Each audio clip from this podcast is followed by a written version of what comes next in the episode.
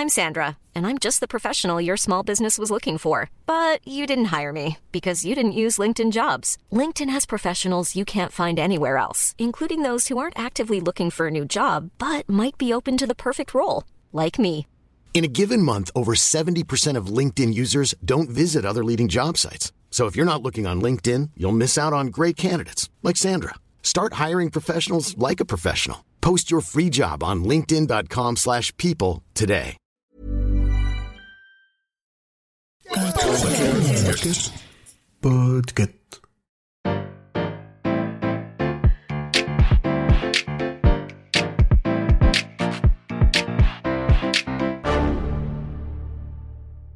Bonjour, vous avez choisi la réponse D. Mais d'abord, écoutez la question. Aujourd'hui, sur la thématique Histoire des luttes, la question est Quelle est la première grève majoritairement féminine en France? Est-ce que c'est celle des sioullistes en 1325 Ou bien celle des ovalistes en 1862 Celle des footballeuses en 1982 Ou bien celle des pelotistes en 1663 La chronique suivante parle d'un mouvement social, mais aussi d'exploitation animale. Si jamais le sujet te met mal à l'aise, je te suggère de revenir demain pour la chronique littérature. Je ne sais pas si l'équipe de France féminine de foot a fait grève suite au terrible attentat contre Battiston pendant le fameux match de France-Allemagne 1982, mais ce que je sais, c'est qu'en 1862, des ouvrières lyonnaises, les ovalistes, ont fait grève. Tout d'abord, qu'est-ce que c'est une ovaliste? Ce n'est pas une joueuse de rugby ou une joueuse de boule lyonnaise, non. Ovaliste, c'est un métier particulier dévolu aux femmes dans le traitement de la soie, et ce n'est pas le plus rigolo. Le métier consiste à transformer la soie brute, c'est-à-dire sortie du cocon, pour en faire un fil qui sera ensuite teint et tissé pour en faire un tissu. Pour cela, elle surveille des ovales. Dans le reste de la France, on appelle ça des moulins ou des bobines, autour desquelles le fil de soie s'enroule. Le gros du boulot, c'est de renouer les fils qui cassent. Ces fameuses ovalistes, elles, ne sont pas lyonnaises, elles viennent des campagnes des environs, le Vivarais, le Forez, en général en groupe de 10 ou 15 filles recrutées sur place à la campagne, et 10% d'entre elles viennent même du Piémont italien. Les filles qui viennent de l'extérieur de Lyon sont transportées dans des voitures à chevaux qui prennent le nom évocateur de galère. Celles qui viennent de loin ne rentrent quasi jamais chez elles, faute d'argent. Ces femmes, souvent très jeunes, vivent dans des conditions extrêmement précaires. La majorité d'entre elles vivent et dorment directement dans leurs ateliers. En général, elles sont même deux dans le même lit dans les dortoirs où la tuberculose se propage très vite. Depuis 1841, il est possible en France de faire travailler les enfants à partir de 8 ans. Dans certaines usines lyonnaises, on préfère faire travailler les filles à partir de 12 ans, lorsqu'elles ont reçu un minimum d'instruction. Elles travaillent entre 12 et 14 heures par jour pour la somme d'un franc quarante.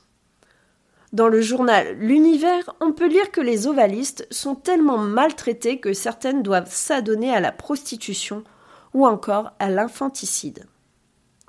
Dans certaines usines, les jeunes filles ne reçoivent pas cet argent directement. Leur patron échange quatre ans de travail contre une dot pour se marier. En plus du salaire bas, il y a aussi des amendes quand le travail n'est pas bien fait ou pas assez vite.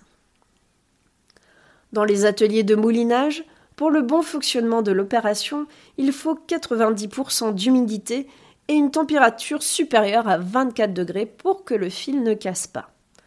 Dans les ateliers, les ouvrières n'ont pas le droit de parler et la discipline est plus que stricte. Comme vous le voyez, on n'est pas sur une ambiance extrêmement euh, droit du travail friendly. À l'été 1869, précisément entre le 17 juin et le 29 juillet, les ouvrières se mettent en grève avec comme revendication principale une augmentation de salaire et une diminution du temps de travail.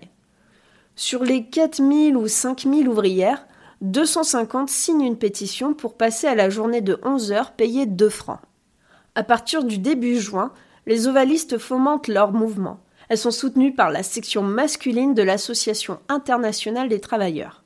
Elles tiennent pendant plus d'un mois. Et à partir du 21 juin, les débrayages commencent. Le 25 juin, elles organisent une réunion avec plus de 1000 ouvrières. Elles demandent en plus des revendications la possibilité de travailler assise et de passer le temps de travail à 10 heures. La réunion à la rotonde dégénère. Il y a des heures entre les patrons et les ouvrières. Le lendemain, c'est la grève générale dans les ateliers lyonnais, le 27, un dimanche. Les patrons expulsent les ouvrières des dortoirs et font venir en masse des Italiennes pour briser la grève, où ils délocalisent les ateliers directement dans les campagnes, où les jeunes filles en plus petit nombre ne peuvent pas s'organiser. Certaines leaders du mouvement sont arrêtées le 28 juin. La grève se durcit de plus en plus, mais elle s'essouffle.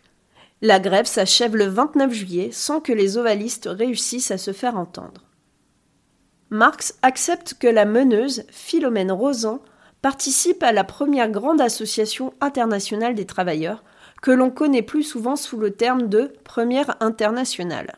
Bon, finalement, elle laisse sa place à Bakounine qui reprend leur mot d'ordre en réclamant en plus l'abolition de l'État. Ça n'a pas de rapport avec la grève des ovalistes, mais Bakounine, dès qu'il peut faire chez Marx, ben il y va. Selon l'historienne Mathilde Larère, la grève des ovalistes est la première grève des femmes de cette ampleur en France.